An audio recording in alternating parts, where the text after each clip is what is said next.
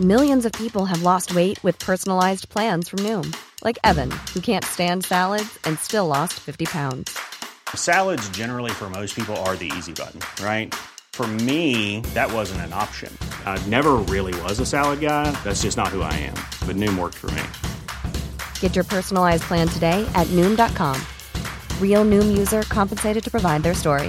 In four weeks, the typical Noom user can expect to lose one to two pounds per week. Individual results may vary.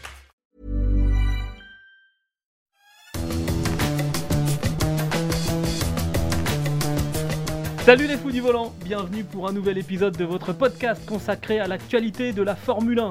Pas de Grand Prix le week-end dernier, donc une actu un petit peu en sommeil en attendant le Grand Prix du Brésil le week-end euh, prochain. Stéphane, t'as pu te reposer un peu? Bah, on en profite, hein, il n'y a que 22 Grands Prix cette année. C'est vrai. 24 l'an prochain avec moins de week-end encore de repos. Voilà. Eh bah écoute, c'est bien parce que là, avec le décalage horaire, le euh, moi j'ai Ouais. travaillé, il y avait plein de choses déjà à commenter. Euh, encore, ce- le week-end dernier. Alors, cette semaine, on va évoquer euh, les numéros 2 dans les euh, top teams, alors qu'il ne reste que deux grands prix à disputer. On a décidé de tirer un premier bilan euh, des saisons de Sergio Perez, de Carlos Sainz et de George Russell. Mais pour commencer, on vous propose un entretien avec Guillaume Roquelin, euh, qui était euh, l'ingénieur des quatre titres de Sébastien Vettel chez Red Bull, qui a été euh, aussi le chef de l'ingénierie chez, chez Red Bull au moment du premier titre de, Max Verstappen. On va parler évidemment bah, de cette période incroyable de, de réussite lorsqu'il était avec Sébastien Vettel, aussi de Max Verstappen, essayer de faire la comparaison entre les deux hommes, alors que ça fait à peine quelques mois qu'il a quitté le muret des stands de chez Red Bull. On se connecte avec Guillaume Roquelin. Bonjour Guillaume, déjà de, de nous rejoindre. Bon, bonjour Guillaume. Bonjour à tous, merci de m'accueillir. Euh, alors vous êtes euh, depuis quelques mois maintenant euh, le directeur de la Red Bull Academy. On va en, en parler, mais honnêtement, les premières questions qu'on a envie de vous poser, bah, c'est sur euh, le nouveau double champion du monde, Max, Max Verstappen. Euh, et alors, vous, vous avez euh, quitté le muret de Red Bull, euh, je crois que c'était au tout début de la saison euh, 2022. Qu'est-ce qui, euh, vous avez quand même vu la maturation de ce pilote euh, tout au long de, de- de- de son début de carrière jusqu'à son, son premier titre l'année dernière, le début de cette saison? C'est quoi l'événement le plus marquant, le, le- le- le phénomène d'évolution qui vous a frappé le plus chez, chez Max Verstappen? Alors, je pense que ce qui m'a frappé le plus, c'était le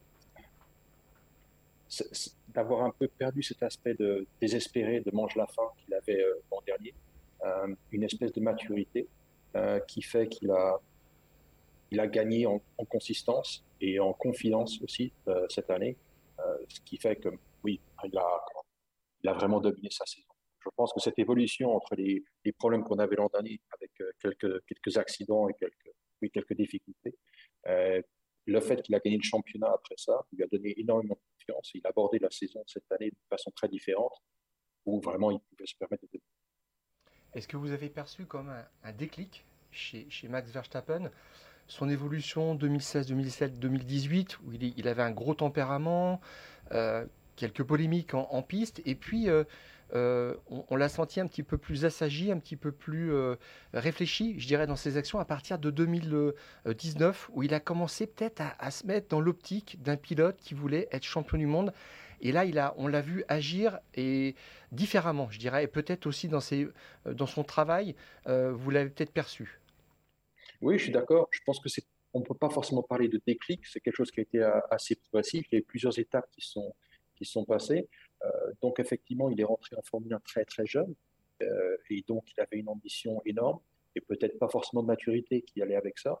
Il a commencé aussi avec euh, Toro Rosso à l'époque, qui était peut-être une équipe avec moins d'expérience, moins d'envergure que, Red Bull. Et donc, il y a eu plusieurs étapes le long du chemin. Le fait d'abord d'aller chez Red Bull, où à ce moment-là, là, il y avait plus de confiance, disons, dans l'équipe, qui avait un beau palmarès. Donc, il savait qu'il était plus près de son but, si on peut le dire. Il a gagné une course immédiatement avec nous. Pareil, ça fait une, étape qui a été, qui franchie. Euh, et puis, progressivement, gagner plus de, euh, plus de courses, avoir euh, confiance en son équipe, euh, développer des liens avec ses ingénieurs. Donc, oui, tout ça, ça a fait qu'on a, qu'il s'est développé et qu'il est devenu le pilote qu'on connaît aujourd'hui. Vous, mentionnez son, arrivée chez, Red Bull, c'était le Grand Prix d'Espagne 2016 qu'il remporte dès son arrivée.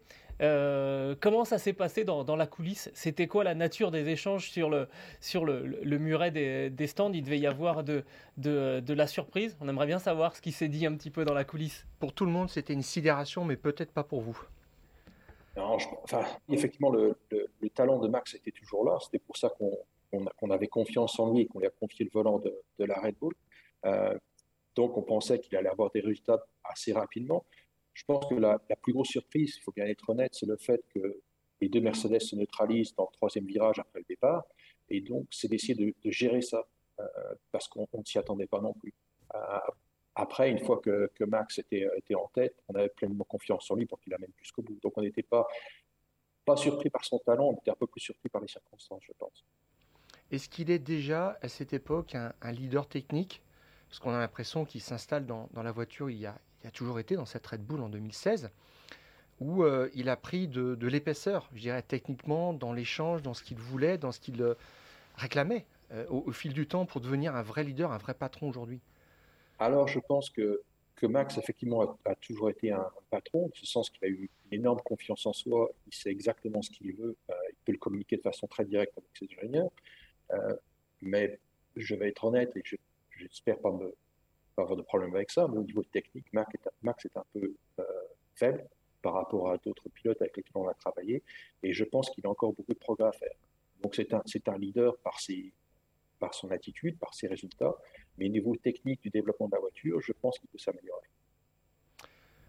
Dernièrement, euh, Lewis Hamilton s'est exprimé en disant quand je suis arrivé chez McLaren, j'ai demandé à ce qu'on change des choses sur le volant j'ai demandé les mêmes choses chez, Mercedes et je constate qu'aujourd'hui tout le monde fait à peu près la, même chose. Est-ce que euh, Max Verstappen a, apporté quelque chose de nouveau, a réclamé quelque chose qui, euh, est devenu une référence techniquement euh, dans son installation, dans son cockpit, dans sa manière de dialoguer, dans ce qu'il demande précisément? Non, je, non, pour être honnête, pas vraiment. Je pense que ça vient aussi du fait de, l'âge à laquelle il nous a, nous a rejoint. Il était très jeune euh, et donc il découvrait beaucoup de choses. Et euh, c'était plus une question de s'adapter à nos systèmes, de les découvrir, plutôt que d'avoir ses propres demandes. Euh, c'était un peu la même chose avec Sébastien, que nous avez rejoint aussi de façon, de façon très jeune. Et c'est d'ailleurs assez, assez agréable pour l'équipe de savoir que ce qu'on leur propose est à peu près correct, plutôt qu'ils aient leur propre désir et vouloir tout changer avant de même commencer. Donc, euh, non, Max s'est adapté à notre, Je fais une petite comparaison avec Sébastien Vettel, qui était souvent aussi sur la télémétrie de, de, Marc Weber, parce qu'ils avaient des chronos qui étaient assez proches. Euh, depuis la, que, que, Perez est arrivé dans l'équipe, il, y a plus d'écart. Et euh, Max Verstappen dit, mais moi, en fait, je regarde pas ces datas. Euh, ça serait la meilleure façon de se tromper. Il y a une certaine indépendance euh, vis-à-vis de ça. Il travaille euh, sans filer, ce qui paraît assez incroyable. Il n'est pas inquiet de, de, de, travailler tout seul dans sa, dans sa propre direction. là aussi, c'est une grosse preuve de caractère et d'indépendance technique. Oui, absolument. Alors, quand même, il faut donner justice à Sergio. Il n'a pas été toujours derrière si je me souviens bien, en Arabie Saoudite, il avait quand même fait la pole et il n'y avait, pas, injustice, hein, il était le plus rapide ce jour. Donc peut-être que ce jour-là, Max aurait peut-être dû regarder ses, ses datas un peu. À euh, aussi. oui, mais je, je pense que euh, Max a une façon de conduire qui est, qui est propre à lui. Euh, donc euh, certaines choses qui, qui, sont importantes pour lui sont peut-être moins importantes pour le pilote. Effectivement, c'est logique pour lui de se dire ah, si, je, si je regarde ce que fait ce pilote-là, ça va peut-être peut-être que je ne vais pas pouvoir arriver à le faire et peut-être aussi que ce sera moins bien pour le reste du, du parcours. Euh, donc, il est, oui, je pense qu'il sait ce qu'il veut et il n'essaie pas de s'encombrer le cerveau de trop en ayant des informations qui ne seraient pas forcément correctes on, a surtout vu euh, beaucoup. Alors, il y, avait le côté très spectaculaire dans l'évolution de Max Verstappen, hein, quelqu'un qui était euh, très très sanguin au, début. Euh, ça, c'est ce qui se voit facilement, mais on, a vraiment le sentiment aussi qu'il a beaucoup maturé dans la façon de gérer ses, week-ends, ou même quand le vendredi c'est un petit peu compliqué au niveau des essais, il n'y a pas forcément d'affolement. on sent que ça travaille, que ça travaille bien, et là on le voit ces dernières semaines, ces derniers mois. Général, le dimanche, ça se termine plutôt bien pour le, pour le néerlandais. Ça, c'est quelque chose qui euh, est un phénomène de, maturation, on va dire, du, de l'homme Ou est-ce que ça se travaille aussi avec, euh, avec l'équipe sur euh, la façon d'avoir un, un, process et de, de s'y tenir, même si les chronos sont pas là tout de suite? Alors, il y, a, plusieurs facteurs, effectivement, ce n'est pas une seule chose. la, première, c'est exactement comme vous l'aviez dit, la, maturation de l'homme. Quand on dit la maturation de l'homme, a commencé en Formule 1, il avait 17 ans. Donc, si on se souvient de chacun de ce qu'on faisait à 17 ans par rapport à ce qu'on a fait quand on a 25, euh, les, leçons qu'on apprend sont, énormes. Euh, donc, même si on fait le, même travail, on le fera de façon plus posée, plus organisée, parce qu'on qu'on grandit. Euh, donc, c'est ça, pour moi, c'est une grosse part. Il y a aussi l'autre partie des résultats qui fait qu'au départ, effectivement, c'est un, un mort la fin qui veut absolument prouver ce qu'il peut faire et, d'espérer d'avoir des, résultats, au fur et à mesure que les résultats viennent, gagner une course, gagner deux courses, gagner trois courses, gagner un championnat, tout ça, ça rassure. Et donc, ça calme beaucoup. Et aussi le fait d'être passé par des tas d'expériences où c'est pas forcément très bien passé au départ, mais à la fin, il s'en sort. Euh, par exemple, à Abu l'an dernier. Euh, bien, tout ça, c'est des leçons qu'il retient et qu'il se dit bah, peut-être que j'ai pas besoin de paniquer comme je l'ai fait parce que bon, j'ai confiance en moi, j'ai la vitesse. Aussi, l'équipe a prouvé maintes et maintes fois euh, qu'elle été capable de faire les bonnes choses au bon moment. Donc pareil, pas de panique, pas de doute, on a confiance en chacun de soi. Et euh, oui, c'est comme ça qu'on, pas forcément qu'on mature, mais qu'on se, se calme un peu. Alors je cite euh, Helmut Marko qui a dit un jour, en parlant de, de Max Verstappen, il l'a comparé à, à Ayrton Senna. Hein. Rien que ça, il a dit ils sont comparables dans leur mentalité, leur, leur personnalité et leur agressivité il y a une qualité euh, chez, chez, Max qui nous rappelle aussi Ayrton Senna, et on arrive bientôt au Grand Prix du Brésil, c'est euh, ses, aptitudes sous la pluie. Et on se souvient de euh, ce Grand Prix du Brésil en 2016 où il fait l'extérieur sous la pluie à Nico Rosberg. à cet instant, qu'est-ce que vous voyez sous les datas qui peut expliquer cette supériorité de, de, Max sous la pluie? Et en fait, on a l'impression aujourd'hui vraiment que il n'y a plus débat. Euh, Max, c'est le meilleur pilote sous la pluie. On sait qu'Hamilton est très très fort, mais c'est lui qui a, qui a l'avantage maintenant. Alors, on ne le voit pas sur les data. Il y a quand même un peu de magie qui reste en Formule 1, c'est déjà bien. Euh, ce qu'on peut voir sur les data, effectivement, c'est la, vitesse en virage qui est 5 ou 10 km plus rapide que les autres. Euh, D'où ça vient, c'est pas facile parce qu'on se dit, bon, bah, s'il peut le faire, c'est parce qu'il a plus d'adhérence que les autres. Et je sais pas, peut-être qu'aussi il, arrive à contrôler des choses que les autres n'arrivent pas, ils sont obligés de rester un peu en dessous de la voiture. Euh, donc sur les data, on, constate le génie, on peut pas forcément mesurer. Euh, on, a le sentiment, nous, avec ce deuxième titre qui a été euh, assuré par, par Max Verstappen il y, a, quelques semaines, que on est au début d'une ère Verstappen. Est-ce que c'est ce que vous ressentez vous personnellement et peut-être le ressenti aussi de, l'équipe Red Bull en général? Ah, je pense que Max a toujours eu le talent. Donc, euh, dire que l'ère Verstappen commence parce qu'il commence à gagner des titres, c'est pas forcément correct. Je pense que l'ère Verstappen a commencé quand il a gagné sa première course avec nous. Après, il y a les circonstances, il y a la qualité de la voiture aussi, il faut, être honnête. Donc, nous, on espère bien sûr bah, qu'on va, continuer à, gagner des courses et des championnats. Mais je pense qu'à ce niveau, euh, oui, la qualité de la voiture est quand même assez assez prédominante. Et donc, c'est un peu à nous aussi de fournir une voiture qui soit à son, à son niveau de talent.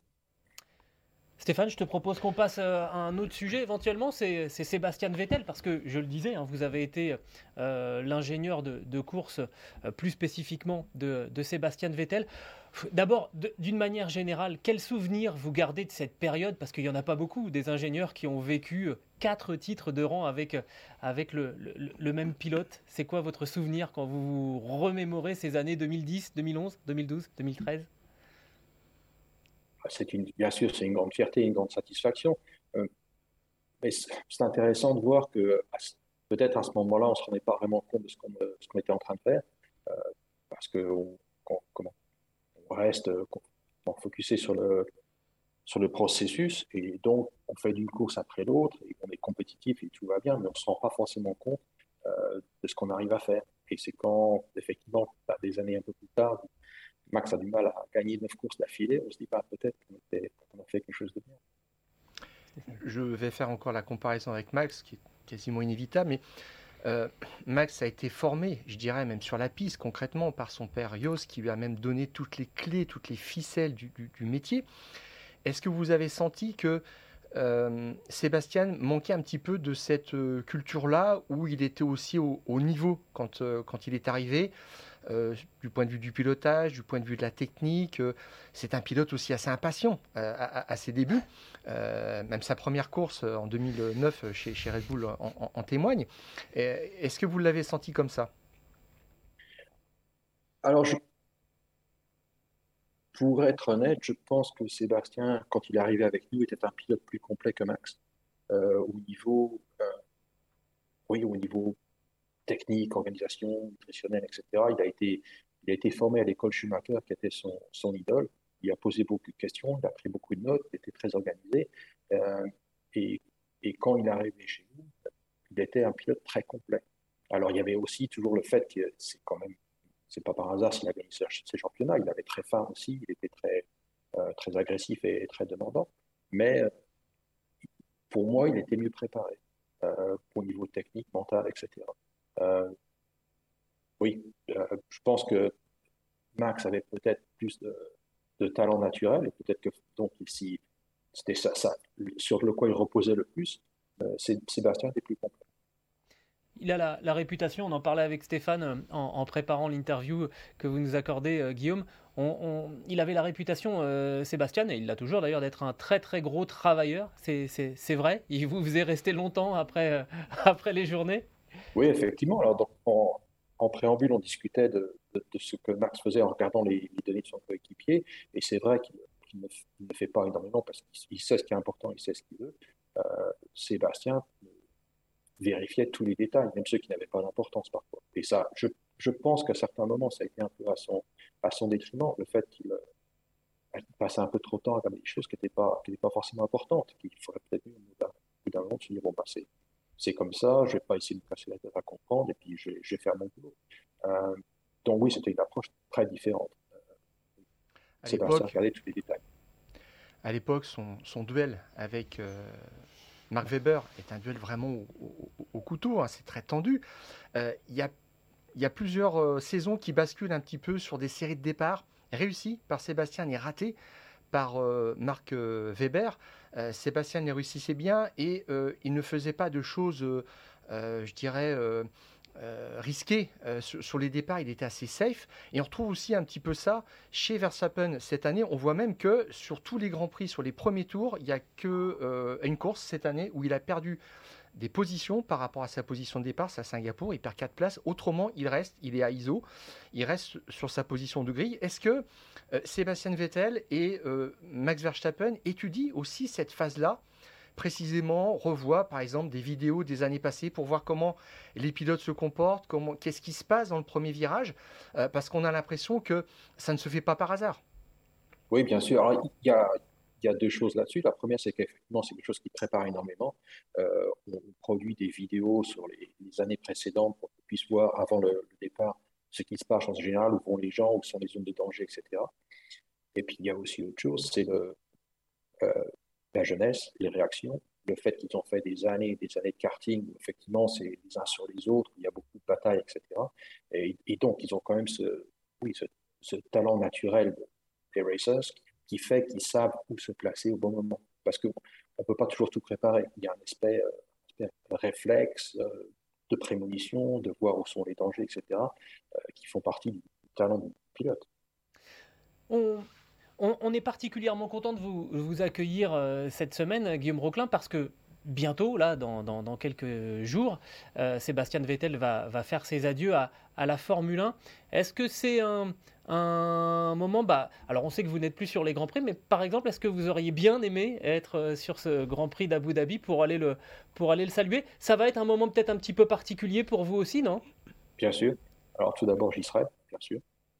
Donc euh, je ne sais pas ce qui va forcément ce qui va passer ce, je sais pas ce qui va se passer ce week-end, mais euh, oui, c'était c'était important pour moi d'y être. Et bah, bien sûr, je dire, dire bonjour. oui, ça va être ça va être ça va être un peu bizarre, c'est certain. C'est une, page qui se tourne. Euh, je, suis content pour lui. Il sait ce qu'il veut faire, il est, il est heureux. donc c'est important qu'il fasse ça dans ces conditions. Est-ce qu'on n'a pas fait un faux, un mauvais procès à Sébastien en regardant cette statistique 53 victoires, à chaque fois en partant de la position 1, 2 mhm. ou 3 sur la grille. Alors que cette année, euh, Max a, fait des remontées spectaculaires et gagnantes. C'était euh, deux fois, je crois, en Hongrie et puis euh, en Belgique aussi, en partant de loin. par moment, dans ces années Red Bull, on, a reproché un petit peu à, Sébastien de ne pas savoir gagner aussi en partant de loin. Peut-être que c'est une question aussi d'opportunité, mais on a senti qu'il n'était pas un risque tout comme Max dans, les dépassements, qu'il était un petit peu plus posé. Est-ce que c'est votre sentiment aussi? Alors ça, je sais, je sais pas. Enfin, je, vais être honnête, je ne connais pas vraiment les statistiques. Euh, c'est un truc de journaliste, parce, ça. parce que, parce que d'un autre côté, si on dit que Sébastien se qualifiait toujours entre le premier et le troisième, ben on ne peut pas franchement lui dire bah, la prochaine fois, il faudra que tu essayes de se qualifier dixième, puis on va voir ce qui se passe. c'est un très bon argument. et puis je me souviens quand même, euh, Abu Dhabi en 2012, je crois, on était parti de la ligne des stands et il termine sur le podium. Donc c'est pas trop mal. C'est sûr que c'est pas gagner la course, mais je pense que puis, non, puis aussi le, comment, au, Brésil, euh, en 2012, c'était 2012 aussi, euh, où il était à bon dernier euh, et qui termine sixième pour gagner le championnat. Donc, je sais pas. Je, je pense que peut-être Max a peut-être une meilleure voiture par rapport à la concurrence cette année et donc il peut faire ce genre de choses. Je, je pense que Sébastien aurait été capable je pense que c'est un faux procès. Donc c'était bien un mauvais procès, comme le disait, comme le disait Stéphane. Helmut Marco disait non mais j'entends qu'il ne s'est pas dépassé, c'est absurde. C'est tout à fait ça. Euh, il y a eu un petit euh, flottement en fait où là on a senti que l'histoire se terminait. C'est 2014. Il a trouvé une voiture un petit peu différente. Euh, Richardo l'a mieux exploité. Ça rappelle aussi un petit peu ce qui s'était passé en 2012 avec le diffuseur soufflé que Marc exploitait mieux. Euh, et puis, euh, euh, Sébastien aussi a du mal dans la confrontation par rapport à, Charles Leclerc chez Ferrari, où on a senti que la voiture ne lui convenait plus. C'est ce qui peut un petit peu aussi dérégler la belle mécanique et, peut-être que Max Verstappen n'est pas non plus à l'abri de quelque chose comme ça dans, les années à venir. Oui, bien sûr. c'est effectivement un peu, difficile à expliquer. Je pense que ça fait, ça faisait aussi partie de, d'une de mes réponses précédentes, où, euh, je disais que Sébastien avait tendance à peut-être à rentrer un peu trop dans les détails. Euh, les règlements de 2014 avec les moteurs hybrides étaient très compliqués. Pour essayer de comprendre comment fonctionnait le moteur, le mode de recharge, etc., c'était compliqué pour nous, les ingénieurs. Pour, le, pour le pilote, c'était encore plus, encore plus difficile. Et je pense que Sébastien s'est un peu trop perdu à essayer de comprendre comment, comment ça fonctionnait. Euh, alors que peut-être un pilote comme, comme Max se dit bah, si j'appuie sur la pédale droite, que ça fait du bruit, que ça avance, tout va bien. Euh, c'est peut-être injuste pour moi de dire ça, mais c'est un peu une caricature de, ce qui s'est passé. Euh, donc il y a ça, où effectivement Sébastien essaie de peut-être de comprendre un peu trop pour essayer d'analyser la différence avec Ricciardo. Et puis aussi, il faut reconnaître le fait que la voiture n'était pas terrible, n'était pas compétitive. Ce qui veut dire que quand on est bah, quatre fois champion du monde, qu'on a une voiture qui était vraiment dominante l'année précédente, et qu'on se dit, bah, cette voiture-là, elle n'est pas au niveau, c'est très difficile de se motiver, de se dire, bon, bah, je vais faire le plus possible et peut-être que si, tout se passe bien, on va gagner une course. Euh, et ça, c'est subconscient. le pilote n'avouera jamais qu'il ne veut pas travailler à 100% parce qu'il va quand même faire le niveau, mais ça suffit pour euh, justement émousser un peu ce, petit pourcentage qui manque pour faire la gagne euh, et aider la motivation. Je, ne sais pas ce qui s'est passé chez Ferrari, mais je pense que le, fait de savoir que la voiture n'est pas au, niveau, c'est difficile pour un champion de se motiver. Et c'est pas impossible que ça arrive à Max, pour être honnête. On va parler de vos nouvelles responsabilités, si vous le voulez bien, euh, maintenant, Guillaume Roquelin. Depuis euh, le début de la saison 2022, c'est ça? Vous êtes devenu le, le, patron. Autour du mois de mai, je crois, après ou mai. Voilà.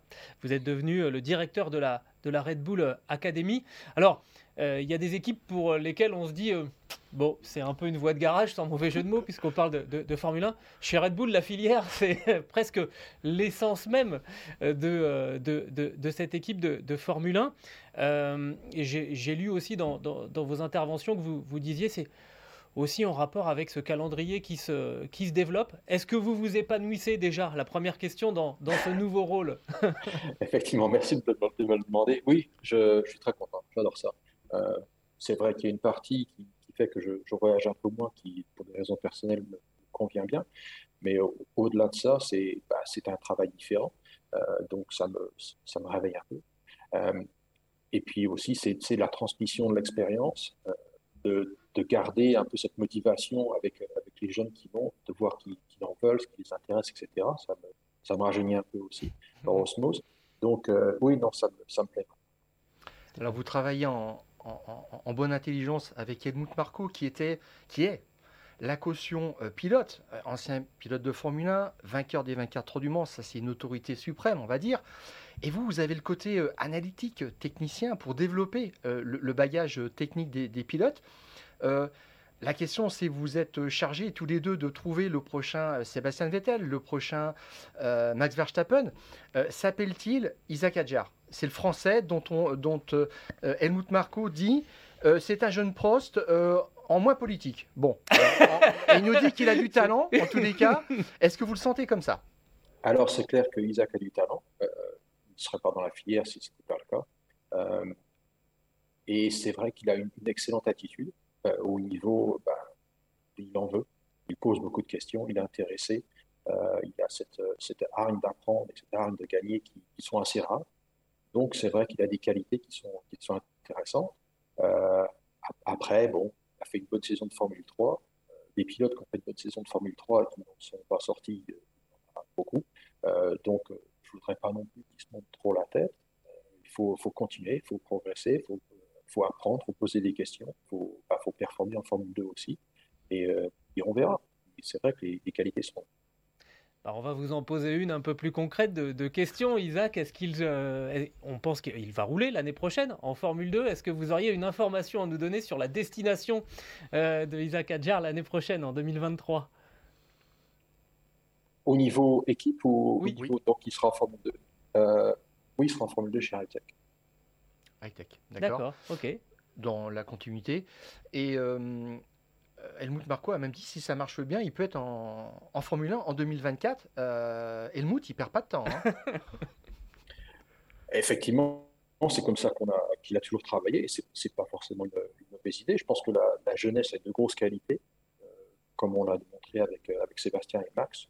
D'une façon personnelle, je pense que bah, on, voit, on, voit, dans beaucoup de sports, ce qui est associé avec la jeunesse, c'est que bah, ils se prennent pas la tête, ils se posent pas de questions, ils se disent qu'ils sont capables de tout. Euh, et, parfois c'est vrai. Donc euh, il y a beaucoup de mérite effectivement à, pousser les jeunes. Et, effectivement, si, si euh, Isaac a une bonne saison de Formule 2, pourquoi pas? Il n'y a, pas de, il a aucune logique qui, répète une, autre saison de Formule 2 si la première est bonne. Donc bah, à ce moment-là, oui, la, Formule 1 doit être une considération.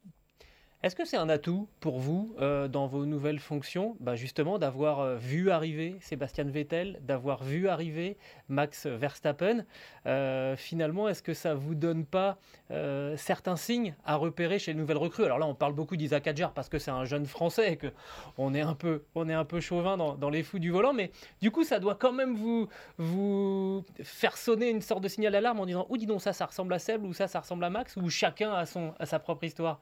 Non, bien entendu, euh, vous avez tout à fait raison. C'est avoir ces références, euh, ça fait six championnats du monde, et deux personnes différentes en plus. Euh, ça, ça, aide beaucoup pour définir les, critères. Et, et, bien que on en a discuté pas mal, il y a des différences assez importantes entre l'approche de Sébastien et l'approche de, Max. Il y a quand même un, fil continu entre les deux, qui est ce, que à laquelle je, je référence un peu plus tôt, c'est cette, cette rage d'apprendre, cette rage de, de vouloir gagner pas de compromis, euh, de vouloir gagner à, tout prix. Et effectivement, c'est quelque chose qu'on voit tout de suite, et pas forcément dans la façon dont, les, pilotes se conduisent derrière un volant. Bon, je fais des, séances d'entraînement, des, cours euh, hors de classe, etc., avec, avec les jeunes de l'académie. Et on, voit tout de suite, ceux, ceux, qui en veulent, c'est pas quelque chose d'un peu différent, parce qu'ils parce qu'ils posent des bonnes questions, parce qu'ils s'intéressent, ils prennent des notes, etc. Et, ça, c'est. Oui, effectivement, c'est un, critère commun. On a une j'ai une petite dernière question à, vous poser. Euh, là, si par exemple demain euh, euh, Max Verstappen ou Sergio Perez était souffrant, pouvait pas prendre le départ de, la course. Lequel des pilotes qui sont dans la Red Bull Academy vous iriez, choisir? Faut une super licence quand même. Oui, il faut une super licence. Mais allez, on oublie le problème de la super licence. Alors, en gros, ce que voilà, un classement officieux. C'est une question à poser à Helmut, pas à moi. D'accord. Mais vous auriez bien un petit nom à leur donner Non. Non. D'accord. Bon, bah, c'est euh, top. On a deux petites minutes encore euh, ensemble, parce que là, on vous a croqué une demi-heure quand même. bon. Euh, j'en reviens un petit peu à, vos années Vettel et, Verstappen. Il y a un autre dénominateur commun dans votre travail, dans, tout ce que vous avez vécu chez Red Bull Racing, c'est Adrian Newey, qui est un, technicien de génie, un directeur technique de génie, qui se fait rare, qui est assez discret. Comment est-ce que euh, vous travaillez euh, au quotidien avec euh, lui? Est-ce qu'il a quelque chose de, spécial? C'est un cerveau en ébullition en permanence. Alors, je pense que les, grandes qualités d'Adrien, c'est surtout la, créativité. Et le fait, ce qui est très rare, effectivement, c'est qu'il il arrive à comprendre surtout le, moment où la voiture est, assez, très complexe, aussi bien au niveau aérodynamique, mais aussi au niveau moteur, donc installation moteur, etc., d'avoir une vision globale de la voiture, comment elle fonctionne et comment tous les systèmes euh, sont en interaction, c'est incroyable. Euh, j'arrive à peu près à comprendre en prenant des notes, etc., mais pas au point de pouvoir se dire ah bah c'est là qu'on peut faire mieux, c'est là qu'on peut faire développer, etc. Euh, et donc c'est oui c'est incroyable d'avoir d'avoir une personne comme ça qui puisse comprendre la voiture à ce niveau. D'un autre côté, au niveau euh, opérationnel, ce qui est donc ce qui, ce qui m'intéresse le plus en tant euh, qu'ingénieur de piste, euh, Adrian est un peu désorganisé. Ne sait pas forcément son fort, d'être, de rester calme, d'organiser les, séances, etc. donc, sur, sur la piste, je laisse faire mon travail. Quand dis nous, c'est les ingénieurs de piste, les stratégies, etc. bien sûr, des, on a des conversations avec lui parce qu'il a une énorme expérience, c'est pas n'importe qui. Euh, mais je pense qu'au niveau opérationnel, ce qui est donc l'aspect militaire du boulot, euh, la stratégie, les stand, etc., euh, assez tranquille. On aurait des dizaines de questions à vous poser, mais on ne va pas abuser de votre temps. Merci beaucoup, Guillaume Roquelin, d'avoir répondu à notre invitation, d'être venu dans, dans Les Fous du Volant. Bonne continuation dans la Red Bull Academy. Et puis, bon, on espère vous revoir rapidement. D'accord. Et vos talents, vos nouveaux talents aussi, les voir émerger et savoir que vous êtes euh, au, point de départ de tout ça. J'espère aussi. Merci infiniment, Guillaume. Merci bien. Merci beaucoup, bonne journée, au revoir. Autre sujet qu'on voulait euh, évoquer aujourd'hui dans les fous du volant en attendant le Grand Prix du, euh, Brésil, qui sera donc l'avant-dernière épreuve de, la saison. Bah, ça veut dire qu'il nous reste deux Grands Prix et qu'on s'est dit avec Stéphane que ça serait bah, la bonne occasion de, faire un premier bilan de ce qu'ont donné les pilotes numéro 2, oui je sais c'est cruel, euh, dans, les, trois top teams. Alors on va évidemment parler de, Sergio Pérez, euh, de George Russell et de euh, Carlos Sainz, parce qu'à moins qu'un de, ces trois-là ne remporte un ou deux grands prix en cette fin de saison, bon, on peut quand même faire, le bilan. on va commencer peut-être par Sergio Pérez, qui est le mieux placé des, des trois, le coéquipier donc de Max Verstappen, qui est pour le moment deuxième au championnat c'est l'objectif que lui a fixé d'ailleurs Helmut Marko et, Christian euh, Horner. Euh, et avec euh, deux victoires cette saison, dix podiums quand même pour, pour Sergio Pérez, qui lui euh, ne voit même plus de la fin de saison, parle déjà de 2023, hein, Stéphane. Sergio Pérez, il a déjà envie de, de, disputer la saison prochaine. Et disputer le titre mondial oui. à Max Verstappen, c'est grave erreur. Déjà, grave erreur. Il s'est fait reprendre de, de voler par Helmut Marko, qui, euh, alors je cite franchement, quand même, ça c'est une des punchlines de l'année. À un moment, il faut reconnaître que quelqu'un est spécial et qu'il n'est juste pas possible de le battre. Message à Sergio, à peine subliminal, c'est mon boulot de faire comprendre ça. Est-ce cruel? Je ne pense pas. Voilà. Voilà. Donc ça c'est ça c'est dit. Et, euh, et puis il a il a avancé un petit peu dans, son propos en expliquant que Perez n'y arrive pas plus que les autres euh, coéquipiers de Max Verstappen euh, cette année. Et il précise en fait que il compare leur voiture à celle de Max Verstappen. Il se demande même s'ils ont le même matériel. À un moment, c'est un petit peu pour lire en creux ces pilotes-là se posent cette question en voulant dire qu'ils ont doute et essaient de prendre des chemins différents en termes de réglage pour le battre parce qu'avec les mêmes réglages, c'est juste pas possible. Et euh, bah, en fait, il se, il loupe complètement et euh, l'écart reste le même et euh, ça donne ce que, ce que vit en fait Sergio Pérez cette année. Et Helmut Marco a même précisé en fait que en début de saison, tu te souviens Gilles, c'était pas exactement le cas parce que Verstappen n'était pas tellement devant par rapport à Perez, il était devant, mais pas, c'était pas flagrant oui, comme ça, ça nous avait même étonné. Tout à fait. Et en fait, Helmut Marko a dit tout simplement que ce qui gênait vraiment euh, Verstappen, c'était le surpoids de la voiture, hmm. qui fait qu'il ne la plaçait pas comme il voulait. Et là, il dit en fait, euh, maintenant, quand il a une voiture qui lui convient bien, Max Verstappen, il est une demi seconde plus vite. Clairement, clairement intouchable. Pour autant, je trouve que le, sort qu'on réserve à, Checo Pérez est un petit peu rude parce qu'il est quand même deuxième du, euh, championnat, euh, qu'il a pris quand même un certain ascendant par rapport à, Charles Leclerc sur les derniers euh, Grands Prix. Mais il y a ce bilan qui, est terrible. Hein. Il a deux victoires à à son actif, son coéquipier avec la même voiture, il en a 14. Et c'est ça qui est terrible quand on est coéquipier d'un pilote comme Max Verstappen. Euh, Pierre Gasly pourrait vous, vous, en parler, euh, Daniel Ricciardo, euh, Daniel Kiat, Alex Albon aussi. Vous êtes comparé, alors non seulement au meilleur, mais là en plus un vrai phénomène. c'est terrible pour un garçon comme, comme Sergio Perez. on l'a dit, hein, 14 victoires pour Verstappen, 2 pour Perez, 416 points pour le néerlandais, donc qui va être double champion du monde euh, contre 280 au, Mexicain. Et puis le duel en qualification, Stéphane, 15 à 5 euh, pour, euh, pour Max Verstappen. c'est terrible à dire, mais voilà, la hiérarchie, elle est, elle est nette, elle est cruelle. L'année dernière, en fait, Perez avait l'excuse de la première année chez Red Bull. Il arrivait vraiment au Max Verstappen Racing. Quoi qu'en dise Christian Horner, on, a, on avait employé le terme Verstaboul. Tout à fait, mais non, parce que euh, il était le pilote de référence, c'est une évidence, on s'appuie sur lui, c'est sûr.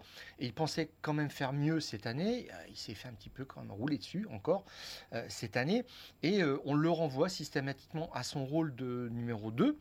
Et cette année, je regarde c'est pas flagrant ce qu'il a fait parce qu'il est en lutte avec euh, Leclerc et s'il avait même fait correctement son travail de numéro 2, il devrait être beaucoup plus loin que ça, euh, devant euh, mmh. Leclerc au, championnat. Et, je vois en fait qu'il a pris 21 points à Leclerc cette année en se plaçant devant le pilote monégasque à l'arrivée des courses. c'est simple, quand Pérez termine deuxième et prend 18 points juste devant Leclerc qui fait 15 points, bah, si Pérez n'était pas allé terminer derrière, eh bien, il, ne lui prendrait pas 3 points. Voilà, c'est comme ça qu'on compte. Alors, par grignotage, par 3 points, 2 points par-ci, 3 points par-là, il a fini 8 fois devant. C'est son job, mais je trouve que c'est pas encore assez. Et il y a même euh, George Russell qui a créé un petit début de polémique en disant que si euh, Max Verstappen avait eu un coéquipier plus rapide et plus solide, il n'aurait pas remporté autant de victoires et au championnat, ça aurait été beaucoup plus serré. Et ça n'a pas tellement plu à Tchéco, ça. Non. Est-ce que c'est cruel pour en revenir à la question Je te dirais que c'est cruel. Marco c'est cruel, mais c'est juste. Euh, sans doute. Euh, on verra. Hein, Sergio Perez a 5 points d'avance sur Charles Leclerc au, championnat. Évidemment, il a pour mission de garder cette deuxième place pour offrir le premier doublé au, championnat de, Red Bull. C'est pour ça que ça tient à cœur à, Christian Horner, parce qu'à l'époque de Sébastien Vettel, on n'avait jamais pu placer euh, Vettel et Weber aux, deux premiers rangs du, du championnat. Oui, tout à fait. Et j'ajoute même une petite chose encore parce que euh, Helmut Marco, tu sais, quand tu lui demandes de sortir la sulfateuse, il n'y a pas de problème. une fois qu'elle est sortie, il ne faut pas la ranger tout de suite pour rentabiliser. c'est clair. Alors, il parle en fait euh, d'un moment. Euh, il rappelle toujours la même chose. En fait, Max a été élevé à la dure par son, son père mais ça fait la différence aujourd'hui. Ici, te, il prend un exemple, en fait, une course de karting en Italie. Euh, euh, Max Verstappen avait moins de 10 ans et ils disent il est en train de tourner et puis il a commencé à pleuvoir. Et tous les jeunes pilotes, en fait, sont rentrés à la, à la cafétéria pour prendre des boissons euh, ou, manger ou prendre un petit peu de repos. Et pendant ce temps-là, c'était les essais. Ben, Qu'est-ce qu'il faisait Max Verstappen, il tournait, peut-être tout seul, sous la pluie. Et euh, il dit, c'est comme ça qu'aujourd'hui, en fait, ben, dès qu'il pleut, il fait la différence tout de suite, spontanément. Donc, euh, c'est une question de, de, de, de grinta, quoi, de volonté. Il a ça dans son ADN, point. Et il est, il est supérieur par ça aussi. Donc, Pérez doit l'accepter. Oui, Pérez doit l'accepter. Et ce qui est étonnant, c'est que il a déjà eu des consignes très très tôt dans cette saison, à un moment où mathématiquement la différence n'était pas encore faite entre Mm. Max Verstappen et Sergio Perez. On se souvient de certains commentaires à la radio où il disait que c'était pas euh, correct euh, vis-à-vis de, de lui. Alors maintenant, il a un contrat qui va l'emmener jusqu'en 2024 chez Red Bull, qui devrait l'emmener en 2024 chez, chez Red Bull. C'est peut-être aussi pour ça qu'il se permet euh, bah, d'avoir un petit peu plus euh, d'ambition et d'être euh, calife à la place du calife, parce que essayer de Ouais. battre Verstappen en étant chez Red Bull, c'est vraiment ça. Alors, euh, là où euh, Pérez tient son autorité et son poste de numéro 2, euh, il a signé, je crois, pour la première fois depuis très très longtemps, un contrat de, de deux ans que lui refaisait toujours euh, Red Bull. Les années précédentes, dans ses anciennes écuries, euh, Force India, pour résumer, euh, ça allait de contrat d'un an en un an parce qu'il amenait des sponsors, c'était un petit peu compliqué, c'était des montages financiers de dernière minute. Bon, mais en fait, là où il tient son aura, c'est de ce qu'il a fait l'année dernière, et spécialement à Abu Dhabi, en Turquie aussi, je, je me rappelle, sur des euh, Grands Prix où il a véritablement gêné Hamilton, et c'est Mm. là où il a apporté un plus. Et, et c'est là-dessus que euh, il, a euh, sa raison d'être, c'est d'être euh, dans l'équipe Red Bull. C'est pour ça qu'il est apprécié, même si cette année, bon, euh, il a été complètement transparent de ce point de vue-là. On va parler maintenant de, Carlos Sainz qui, lui, subit la loi euh, de euh, Charles Leclerc chez, Ferrari. Euh, alors, avec un écart qui s'est creusé entre les, deux hommes, hein, puisque Charles, Leclerc est troisième du, du championnat, Carlos Sainz, lui, est sixième. Une victoire, huit podiums pour le pilote espagnol. Et pour moi, là, il y a deux phénomènes distincts euh, qui sont survenus pour, euh, pour Sainz. Euh, D'abord, quand il est arrivé chez, Ferrari, après une première saison où, l'année dernière la Scuderia était en difficulté et où finalement c'était une année pour voir pour, pour Sainz, il a débuté l'exercice 2022 en se disant qu'il pouvait battre Leclerc, finalement euh, prendre la place du petit prince, hein, euh, parce qu'il faut bien comprendre que Ferrari, euh, Leclerc, il est, il, il- il est chez lui. Et on l'a vu, hein, euh, vraiment mettre, mettre la pression, malgré le début de saison tonitruant de, de Leclerc. Et puis je crois que, donc il a vu qu'il n'y arrivait pas, et je crois qu'il partage aussi une forme euh, d'inquiétude euh, qu'éprouve aussi Charles Leclerc sur la capacité euh, de Ferrari à faire concurrence à Red Bull, à, Mercedes. On a vu pas mal de couacs cette, saison, et je pense que il est un petit peu en quête de réponse, Carlos Sainz, en ce moment, à la fois sur sa capacité à lui de prendre l'avantage sur, sur Charles Leclerc et sur sa propre équipe à le propulser vers le Graal, à savoir le titre. Je ne sais pas ce que tu penses de ça. Il est un peu dans la même situation que Pérez, hein, c'est-à-dire qu'il se cherche aussi par rapport à une voiture qu'il euh, ne comprend pas bien, on va dire ça comme ça, qui ne correspond pas en fait à ce qu'il est lui en tant que pilote, dans son ADN de pilote. Il l'a dit aussi, alors euh, tu l'as rappelé l'année dernière, ça s'est assez bien passé, il a fini juste devant euh, Leclerc au championnat, il a marqué 164 points et demi contre 159, c'était serré, mais il finit devant. Deux pole position à zéro en revanche pour Leclerc, donc on savait qu'il était, qu'il rapide.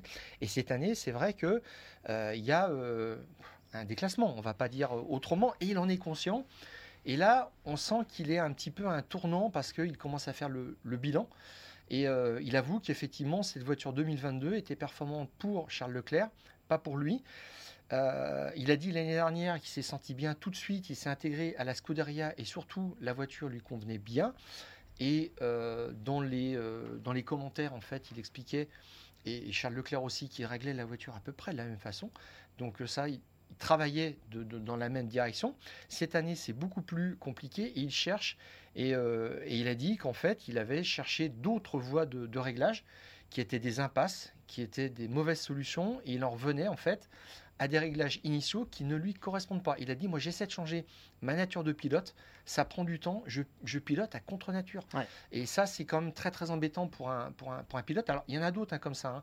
Norris, chez, chez McLaren, ne le dit pas, mais il vit un enfer cette année aussi.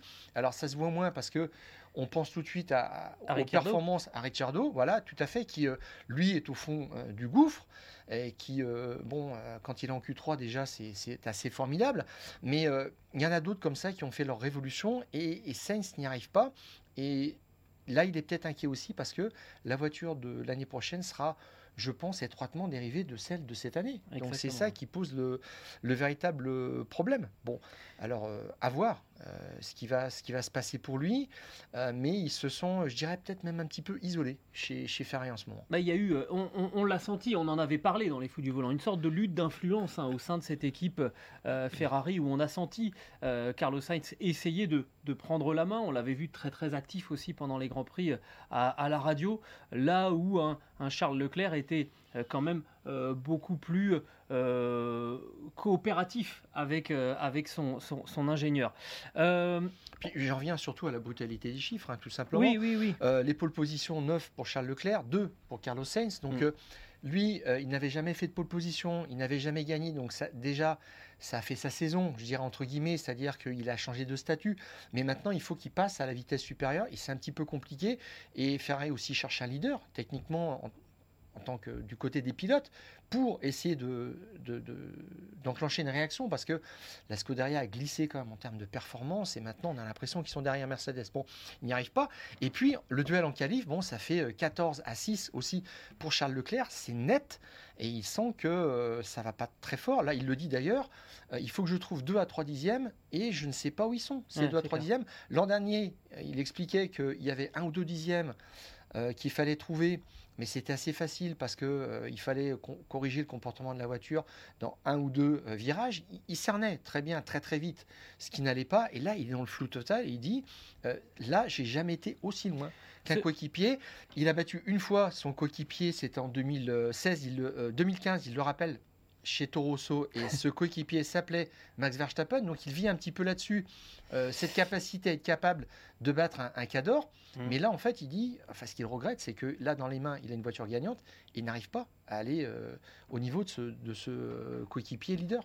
Ouais, et on, va voir, il y a eu d'ailleurs une mise au point aussi de, Charles Leclerc hein, qui euh, revenait sur les, sur les déclarations de John Elkann expliquant qu'on avait jusqu'en 2026 pour aller chercher un, titre mondial chez, Ferrari. Et, Charles Leclerc, tout en disant son attachement à Ferrari, a dit Mais moi, je ne vois pas aussi loin, je veux qu'on soit champion du monde beaucoup plus vite, 2023-2024. Donc voilà, il y a vraiment ce flou à la fois pour Carlos Sainz en lui-même et autour de, l'équipe où on sent qu'il y a quand même en ce moment, alors euh, les performances ou les contre-performances du Mexique ont sans doute pas arrangé le, climat, il y a en ce moment quand même un petit peu d'interrogation euh, du côté de, l'Espagnol. On termine euh, notre tour des, des numéros 2 chez les top teams par George Russell. Et alors là, pour le coup, George Russell, lui, il est devant celui qui est censé être le pilote numéro 1, à savoir euh, Lewis Hamilton. Il est donc euh, quatrième du, du, championnat. Euh, devant Lewis Hamilton, je disais, pas de victoire pour George Russell. C'est pour l'instant la seule chose qui manque au, palmarès du, du, Britannique. Sept podiums quand même, un seul abandon. Et encore, c'était, si vous vous souvenez bien, à Silverstone, où il s'accroche avec Guang Yu il voit la voiture partir bah, sur le toit et après, et après au-delà des, au-delà des grillages et il s'arrête pour aller, pour aller voir Guang Yu il aurait techniquement, la voiture pouvait continuer. Il a préféré s'arrêter pour aller prendre des nouvelles du, pilote. Ça, c'est aussi un point sur lequel on pourrait éventuellement réfléchir au niveau du, du, règlement. Euh, c'est une saison qui euh, peut être totalement réussie pour, pour George Russell. Stéphane, une statistique, hein. Lewis Hamilton en 16 saisons de, Formule 1, a été, battu deux fois par son coéquipier au, championnat. C'était alors assez récemment en 2016 chez Mercedes lorsque Nico Rosberg avait été champion du monde. Et puis un peu plus loin, en 2011, euh, battu par euh, Jenson Button qui avait terminé deuxième du, du, du championnat. Voilà. Sinon, tous les autres ont subi la loi. Si lui arrive à faire mieux que, Hamilton, bah déjà il rentre euh, dans, dans, dans un club bah, de champions du monde. Déjà Rosberg et Button, ils ont été champions du monde. Alors, tu as parlé de numéro 2, en fait c'est un numéro 1 bis, hein. on est bien d'accord là-dessus. Alors ah, que Perez et Sainz, euh, dans les faits, il fait une pole position. Euh, Comment tu veux être numéro 1 face à un septuple champion du monde? Non, mais ce que je veux dire, c'est qu'il a le même statut, il est à égalité. Il n'est pas en position inférieure, on ne lui demande pas de faire le job pour, euh, pour Hamilton, on ne lui demande pas, lui demande pas d'être au service euh, d'Hamilton, mais pour l'instant, il est devant au championnat, 15 points devant, il a été jusqu'à 37 points. Euh, devant. Euh, après le Grand Prix à Bakou, euh, il était encore 35 longueurs devant Hamilton après Monza. Au fur et à mesure qu'on avance, on voit quand même que Hamilton est en train de reprendre du poil de la bête. Hein. Tout à fait. Et le duel en qualif, par contre, il est assez nettement en faveur d'Hamilton, 12-8, hein, et, dont six fois de suite avant Mexico, donc c'était quand même assez net. Hmm. Et chez Mercedes, on, en vient toujours à la même chose. Hamilton a quand même fait ce travail de fond pour trouver où étaient les, soucis. C'est un petit peu sacrifié. Et depuis cet été, ça va un petit peu mieux. Et là, il reprend quand même le dessus. Euh, il reprend régulièrement des points à, Russell. Son objectif, certainement, c'est de terminer devant Russell s'il ne gagne pas. Mais euh, chez euh, Mercedes, la victoire est prioritaire. Toto Wolf l'a dit, par rapport à la mmh. deuxième place au championnat constructeur. Alors, ce qu'on va peut-être voir, c'est une issue peut-être un petit peu bizarre de ce duel, je dirais, pour la quatrième place au championnat, parce que Mercedes va peut-être euh, tenter des réglages un petit peu différents pour les deux voitures parce qu'ils n'ont pas su mettre. Euh, ils ont mis tous les œufs dans le même panier euh, à Mexico et ça, c'était une grave erreur. Donc, ils vont peut-être essayer de diversifier les stratégies. Il y aura peut-être un gagnant, un perdant. Ça se jouera peut-être sur un coup de dé. 15 points, je pense que Hamilton peut les combler et retrouver cette position de leader qui est quand même la sienne. Bah, en, fait, si tu veux, ça me fait penser un peu à ce que nous disait un peu plus tôt dans, dans, dans, dans, Les Fous du Volant aujourd'hui Guillaume Roquelin sur le fait que euh, quand on a été champion du monde, c'est un peu plus difficile de se motiver quand on sait que la voiture n'est pas capable de gagner. Là, à chaque fois que la Mercedes a été proche euh, d'un niveau suffisant pour aller s'imposer, c'est Hamilton finalement qui, euh, qui a eu le, vrai push dans l'histoire. Hein. Il, il suffit d'aller au, Mexique pour, pour s'en souvenir. On avait parlé hein, plusieurs fois du fait que George Russell finalement, il avait l'habitude d'être challengé par, euh, par sa voiture. Il vient de chez Williams, où euh, la monoplace lui donnait du fil à retordre, alors que Lewis Hamilton, sans dire que euh, la Mercedes était facile, en tout cas, c'était un atout. Dans le pilotage de Lewis Hamilton, alors que c'était plutôt un handicap dans le pilotage de, George Russell. Il a peut-être fallu aussi effectivement quelques semaines, quelques mois à Lewis Hamilton pour changer de, de registre. Est-ce qu'il va finir par reprendre euh, l'avantage? Il y a aussi un autre point, euh, très très rapidement, euh, Stéphane, qu'on peut évoquer, c'est le fait que, bah, vu qu'il n'y a pas de titre en jeu, il n'y a pas eu vraiment de, de, relation de force, de rapport de force entre, entre les deux hommes. Pour l'instant, on a essayé de travailler de concert pour faire avancer cette auto qui était mal née. si l'année prochaine, les, les, progrès de Mercedes sont tels que on peut de nouveau jouer la couronne mondiale, à mon avis, rapidement, ça va, ça va monter le ton entre les deux Britanniques. George Russell a été très lisse parce qu'en fait, ce qu'il veut, c'est la place à terme de Lewis Hamilton. Euh, et Lewis Hamilton, il a quand même dit Ouais, moi maintenant je peux rester. Hein. Ah, il se voit encore 3-4 ans, tant mieux d'ailleurs. Oui, mais euh, oui, en fait, il a... peut-être que Russell pense pas la même chose. Pour moi, quand même, Russell, c'est la véritable euh, révélation, entre guillemets, parce que je m'attendais à ce qu'il fasse des erreurs comme il en a commises chez Williams. Euh, mm. on peut rappeler. Oh, il était obligé de surpiloter aussi. C'est hein, bourdes à, Imola deux années de suite, euh, dont une avec, euh, avec Bottas. C'est ce qui faisait peur un petit peu à, Toto Wolff qui a assumé de prendre un risque. je vois que Russell, en fait, est 18 fois à l'arrivée dans les points. Mm. Cette année, il y a deux pilotes qui ont fait la même chose, c'est Hamilton et c'est Verstappen. Donc ça veut dire que si as, tu, fais, tu commets une ou deux erreurs, tu es derrière et tu es loin derrière Hamilton euh, mm. au, championnat. Et puis, il n'a pas commis d'erreur, je veux dire, à proprement parler, alors que Lewis Hamilton a fait comme une bourde dans le premier tour à, Spa. Oui, voilà, c'est ça, avec Alonso. Et c'est Hamilton qui a mm. commis euh, l'erreur aussi. Et lui, pour l'instant, il joue sur du velours. Quoi. Je, je, je trouve qu'il a coché toutes les cases, franchement. Euh, et j'en viens même à me dire que euh, si euh, Russell avait été chez Mercedes l'année dernière, euh, Hamilton uh-huh. serait 8, fois champion du monde. Ah Aujourd'hui, parce que il aurait pu s'intercaler? Ouais, il aurait pu s'intercaler, mais prendre plus que ça, voilà, c'est ça, c'est qu'il aurait été beaucoup plus dans le match entre Hamilton et Verstappen, il aurait pu un peu plus gêner Verstappen.